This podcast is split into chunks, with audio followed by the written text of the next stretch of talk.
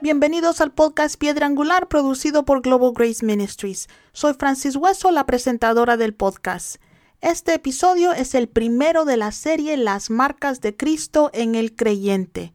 Durante las próximas semanas analizaremos algunas de las cualidades o características que revelan las marcas de Cristo en nosotros. Recientemente tuve una conversación que inspiró el tema que discutiremos en esta serie. Alguien que conozco estaba comentando en un grupo cómo alguien que dice ser cristiano sigue haciendo cosas deshonestas. Le dije que de la misma manera que ir al McDonald's no me convierte en un Big Mac, ir a la iglesia no nos convierte en cristianos. Una de las damas con las que estaba hablando preguntó ¿qué hace entonces que alguien sea cristiano? Antes de que pudiera responder, otra mujer respondió para ser cristiano necesitas creer en Cristo. Y luego se volvió a mí y me preguntó ¿verdad? A lo que dije no, no es verdad. Si creer en Cristo nos hiciera cristianos, el diablo sería uno porque él seguro cree en Jesús. Me tomó un tiempo, pero pude explicarles más o menos cómo se puede conocer a los cristianos por sus frutos.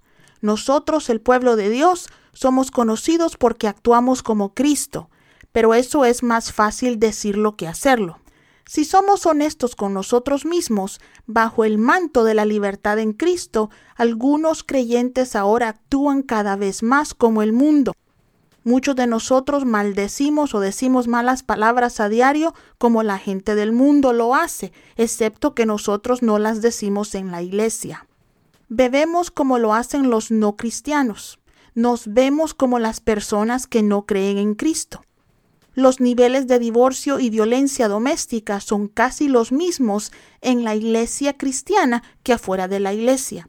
Actuamos tanto como los incrédulos que es difícil para el no creyente distinguir quién es seguidor de Cristo y quién no. Ahora, con esto no estoy diciendo que para ser un verdadero creyente debemos ser religiosos o vivir bajo la ley. No hay razón por la que nos esclavicemos con la religión o las prácticas de la ley de Moisés cuando Cristo compró nuestra libertad. Lo que estoy diciendo es que los creyentes deben actuar más como Cristo y menos como el mundo. Nuestro objetivo debe ser mantenernos lo más posible alejados del pecado en lugar de tratar de ver qué tan cerca podemos estar del pecado sin perder nuestra relación con Jesús. Dado que somos los representantes de Cristo en la tierra, debemos asegurarnos de que todos los que nos conocen tengan con nosotros una experiencia positiva que les cambie la vida. Mis amigos, Cristo cambió la vida de cada persona que conoció. Recuerden que Cristo vivió entre los pecadores, pero nunca pecó. Además, nunca dejó a esos pecadores en su pecado. Los amó lo suficiente como para romper las cadenas del pecado. ¿Cómo vamos nosotros a hacer eso si vivimos en pecado? Ahora, tenemos que recordar que nosotros no podemos juzgar al pecador, pero el hecho de que no debamos o no podamos juzgar a los pecadores no significa que nuestras vidas no deban convencerlos de su pecado. Nuestras vidas deben ser atractivas para el pecador, no porque no pecamos o porque vayamos a la iglesia, sino porque no vivimos en las consecuencias de nuestro pecado porque estamos alejados de eso. Los no creyentes deberían de poder ver en nosotros las marcas de Cristo. En esta serie discutiremos ocho cualidades de Cristo que deberían ser visibles en nuestras vidas. Dios puso en mi corazón el usar el ejemplo de ocho mujeres que no son tan conocidas en la Biblia para discutir estas cualidades. Si eres un hombre que nos escucha, por favor no dejes de escuchar esta serie porque vamos a estar usando mujeres como ejemplos. Después de todo, todos ustedes, mis hermanos, son hijos, esposos, padres o amigos de mujeres. Todos somos iguales en Cristo y creo que así como las mujeres aprendemos de los personajes masculinos en la Biblia, los hombres también pueden aprender de las mujeres de la Biblia. Así que no dejen de escucharnos y creo que esta serie los va a bendecir. Dicho todo esto, vayan conmigo a Gálatas 6:17, que dice, de ahora en adelante que nadie me cause problemas, porque yo llevo en mi cuerpo las marcas de Jesús. Aquí Pablo está hablando a la iglesia de Gálatas, que tenía un problema con respecto a la circuncisión. Pablo termina el argumento diciendo, ni siquiera considero eso un problema, porque llevo sobre mí las marcas de Cristo. En aquellos días los esclavos, especialmente los esclavos de los templos paganos, eran marcados con el nombre de sus dueños. Estos recibían marcas en la frente o en la mano derecha con los nombres del Dios que los poseía. Aquí Pablo estaba diciendo que como seguidor de Cristo, la marca o las marcas de Cristo estaban en su cuerpo para que todo el mundo las viera. La circuncisión ya no es lo que distingue a los cristianos de los no cristianos. Lo que nos distingue a los cristianos son las marcas de Cristo. Todos podían ver que Pablo permanecía en Cristo no como esclavo por obligación, sino como siervo por elección. En cuanto a Pablo, él tenía muchas marcas de los apedreamientos, los golpes y los naufragios que había sufrido por Cristo, pero las marcas de Cristo en nosotros son las cualidades que debemos poseer para bendecir a los demás. Son las características que nos distinguen de las personas que no conocen a Cristo. Una de esas marcas y de la que quiero hablar hoy es la integridad, la cual es ser honesto y tener sólidos principios morales. La integridad es un rasgo de personalidad que involucra principios sólidos y un estricto código de ética para guiar nuestras acciones incluso cuando nadie nos está mirando. Jesús es el verdadero ejemplo de integridad. Las personas íntegras o rectas ponen a Dios primero en todo lo que hacen.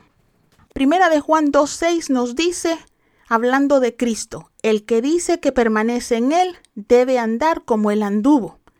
Creo que un excelente ejemplo de una mujer íntegra o de una persona recta de la Biblia fue Josefa. Josefa era una mujer valiente que rescató a su sobrino Joram de su abuela asesina.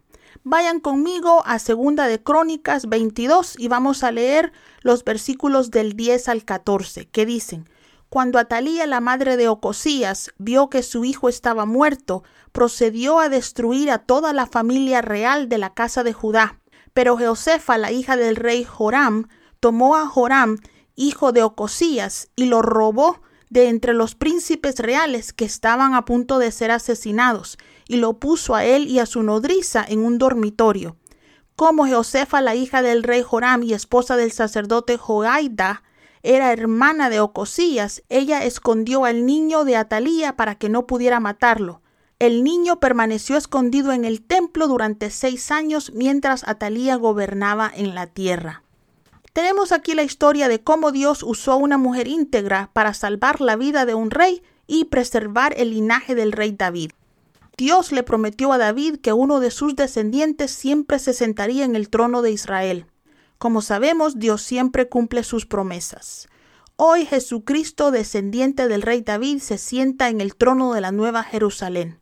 Sin embargo, el cumplimiento de esa promesa estuvo en peligro cuando Atalía, la hija del rey Acab y la reina Jezabel, usurpó el trono de Judá al matar a sus nietos.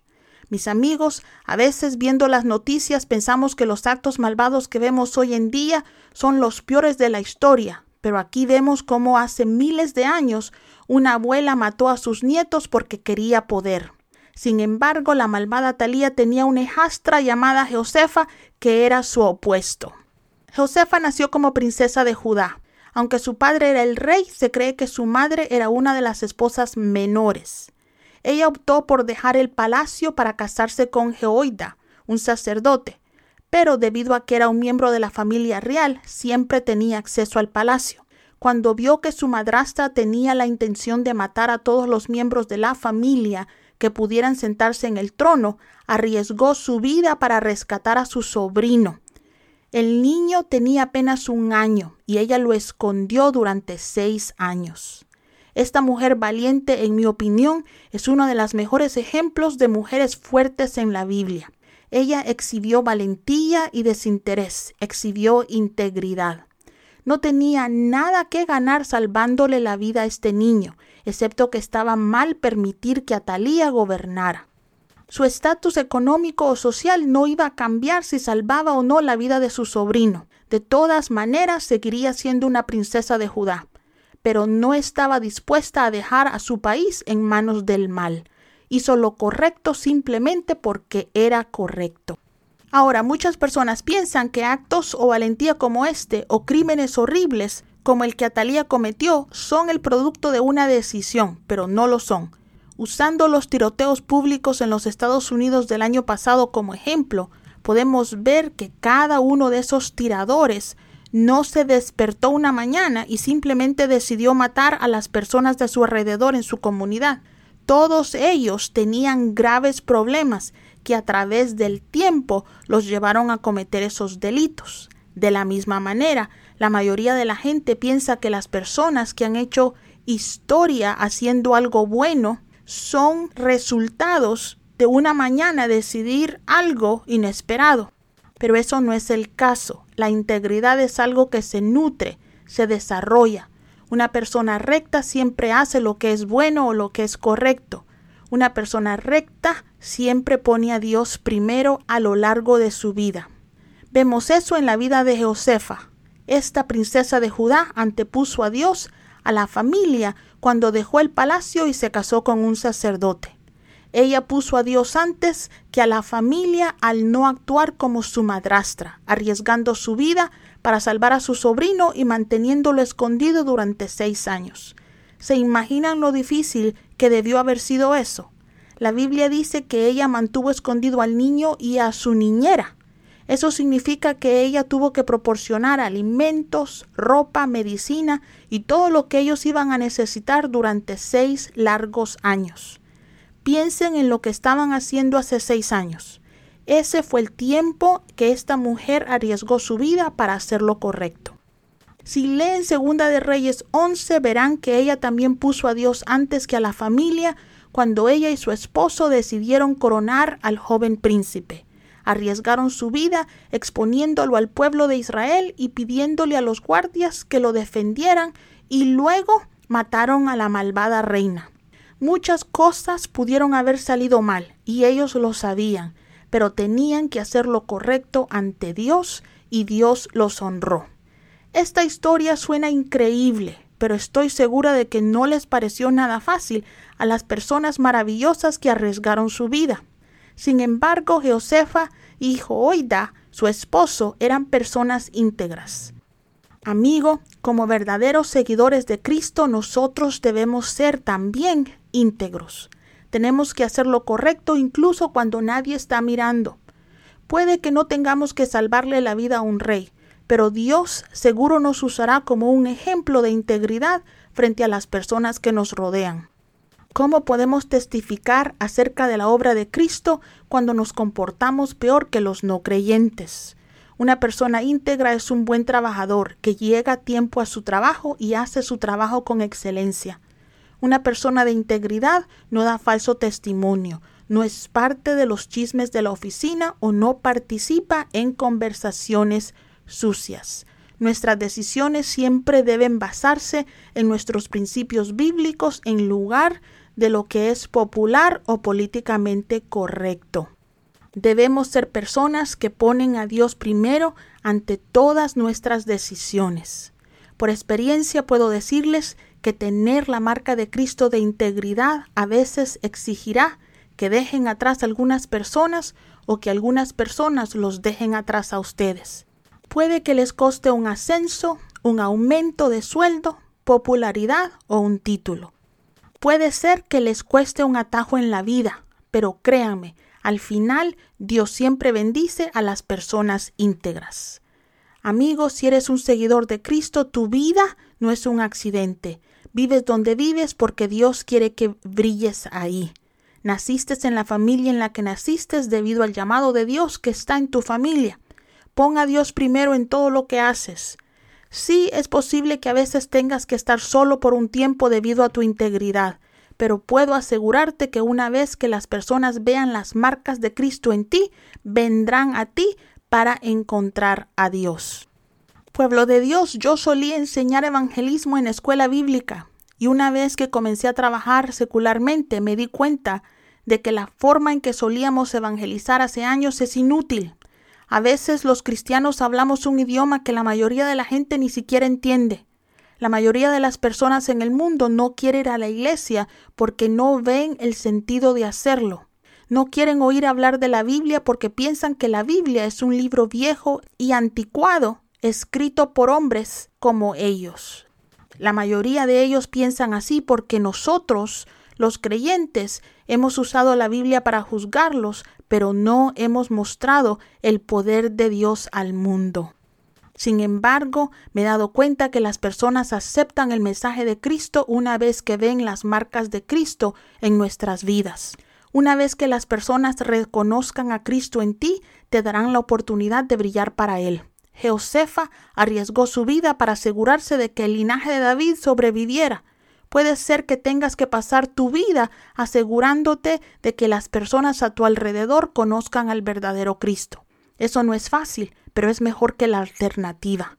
Creerse un creyente que nadie puede reconocer como tal es una cosa terrible. Llamarse cristiano y vivir en las consecuencias del pecado es lo más triste de la tierra. Pueblo de Dios, es hora de que la Iglesia muestre al mundo que los verdaderos creyentes llevan sobre ellos las marcas de Cristo. Seamos gente íntegra. Muchas gracias por el tiempo que pasaron conmigo hoy. Para enviarnos sus preguntas, comentarios o peticiones de oración, escríbanos a info globalgraceministries.com. Dios les bendiga.